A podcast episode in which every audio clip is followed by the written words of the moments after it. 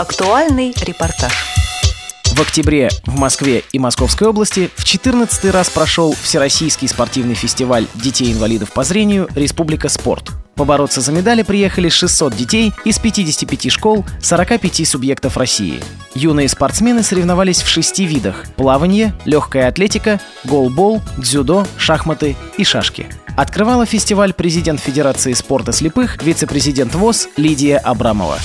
Цель фестиваля, конечно, приобщение детей к регулярным занятиям спортом, но это не главное. Главное – расширение горизонтов для незрячих детей. Они здесь находят друзей, они знакомятся, они общаются, они понимают, что заниматься спортом – это престижно, что это хорошо, что это вознаграждается. А вредные привычки, они остаются в стороне. В плавании безоговорочными лидерами стали воспитанники школы-интерната номер один имени Гротта в Петербурге. По словам одного из тренеров по плаванию Киры Зяблицевой, команда показала хорошие результаты во многом благодаря желанию и стремлению родителей увлечь детей спортом. Пять детей у нас очень сильные. Соперники в заплывах были у них, но по уровню подготовленности они были на голову выше, чем их соперники. И одну девочку мы привезли новенькую на опробование воды, опробование соревнований, и она показала себя тоже хорошо. Она взяла две золотые медальки. Зовут ее Ксюша Иванова. Остальные Саша Зяблицева, Кирилл Белоусов у нас по группе Б1 плывет. Он выполнил на этих соревнованиях кандидата в мастера спорта а на дистанции 50 метров баттерфляем. Потом София Поликарпова, это тоже группа Б1. Тимофей Гук и Олег Давыдов.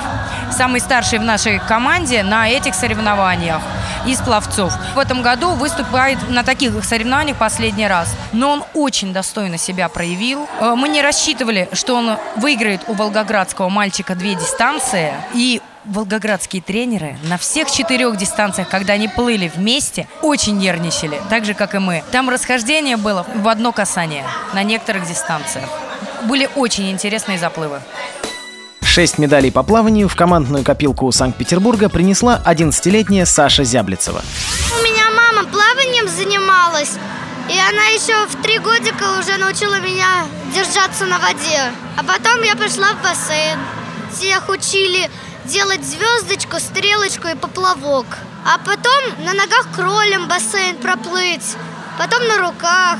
И так плавали. А первую мою медаль, ну, как бы мне дали авансом. Я приехала на эти соревнования давно еще. Это в первый раз, когда я выступала. Это были мои первые соревнования, но я не заняла никакого места. Тогда меня мой тренер отвел, и мне Фетисов подарил медальку золотую. Ну, сейчас были довольно такие серьезные соревнования. Я плавала всеми стилями и двумя эстафетами. У меня соперницы были, но они были немного слабее меня. И поэтому я в основном соревновалась с девочкой старше меня. Она из Москвы, ее зовут Лиза Микертычева. Она обогнала меня на двух способах, и я ее на двух способах обогнала. Тренеры по плаванию питерского интерната признаются, что место в бассейне они получают по остаточному принципу. Если обладатели золотых медалей хотят больше воды, то что уж говорить об остальных регионах. Однако, несмотря на ограниченные условия для тренировок, по мнению Киры Зяблицевой, достойных соперников становится больше.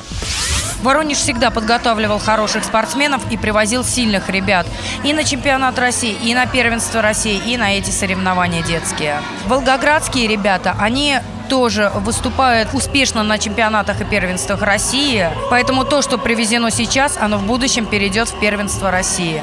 И мы будем рады их принять в Питере, потому что мы седьмой раз в этом году в 2014 году будем принимать чемпионат России и первенство России по плаванию в Санкт-Петербурге. У москвичей есть неплохие ребята, есть хорошие, есть очень слабенькие ребята.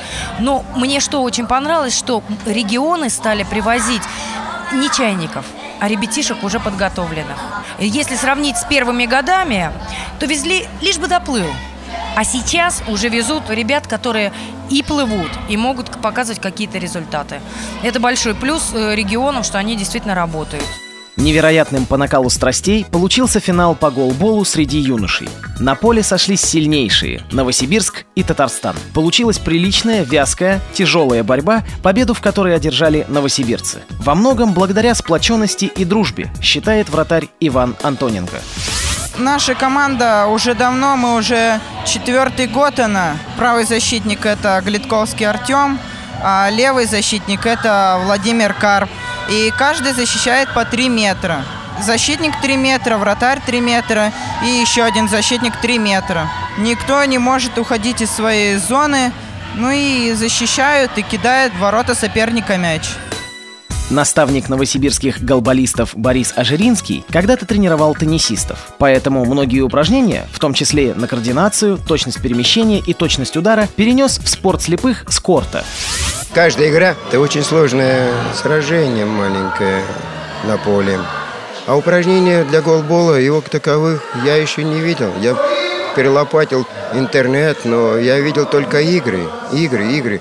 А подводящие упражнения там или другие упражнения, это все из головы тренера. То есть видишь ситуацию, какая сложность возникает у игрока или там еще у нескольких игроков, то и начинаешь подбирать эти упражнения. Откуда? Их никто не даст выбираешь из головы своего опыта, там, литературу, которая сейчас советских времен осталась, ее перелопачиваешь и находишь то, что тебе нужно. Вижу данный какой-то вопрос, и вот над ним надо работать. И вот поэтому вот эту точку и бьешь, бьешь, бьешь. Получается следующее. То есть по маленькому шагу, шагу, шагу. И вот так получается путь.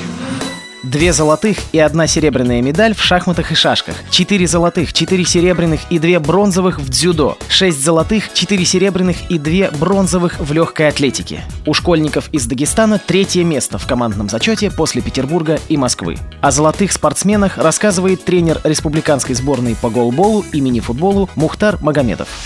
Крагимов Рустам у нас в легкой атлетике выступал в трех видах и во всех трех видах э, занял первое место. Младшая группа девочек у нас тоже неплохо выступила. Это Гаджиева Патимат, Зугумова Залина, Магомедова Максалина тоже практически во всех дистанциях, где они выступали, заняли призовые места.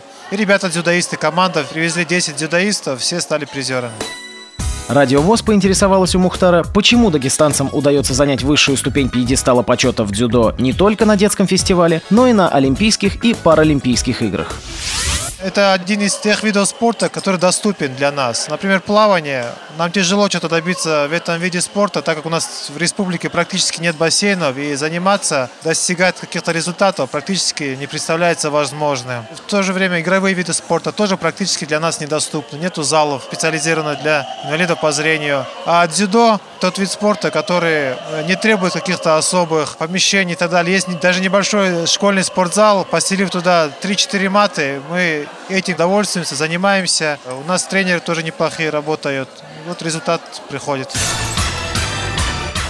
Церемония награждения победителей фестиваля прошла в зале торжеств столичного форум-холла. Подводя итоги, Лидия Абрамова отметила, что многих из победителей фестиваля мы увидим скоро на летних Паралимпийских играх. Участники первых фестивалей уже стали у нас чемпионами и призерами Паралимпийских игр. То есть на фестивале старшие тренеры как раз-таки и смотрят более перспективных, то есть э, ребят, с которыми нужно работать. И старший тренер по плаванию Игорь Львович Тверяков, и старший тренер по легкой атлетике Петр Захарович Буйлов, и старший тренер по голболу Илькам Шахнамазович Набиев. Они уже нашли вот такие звездочки, с которыми нужно работать и которые должны заблистать у нас. Уже много лет фестиваль поддерживает председатель детского фонда «Республика спорт» Ладлена Фетисова, жена знаменитого хоккеиста. У нас бывает не только соревнования, они также ездят и э, прогулки экскурсионные по Москве. Мы рассказываем историю города, историю страны нашей. Поэтому не только спортивные, но и образовательные. И самое главное, что они чувствуют себя в своей тарелке, они раскованы, они рады. Они танцуют, смеются, улыбаются. Вот это самое главное для нас. Самое главное – это верить в себя, ставить самые высокие цели. Потому что чем выше цель, тем точнее ты ее добьешься. Продолжится ли традиция проводить фестиваль «Республика спорт» зависит от финансирования. У организаторов самые светлые перспективы. В год Сочинской Паралимпиады среди детей с нарушением зрения планируется провести соревнования по зимним видам спорта. Программу подготовили Елена Колосенцева и Анна Пак. С вами был Денис Золотов. До встречи в эфире «Радио ВОЗ».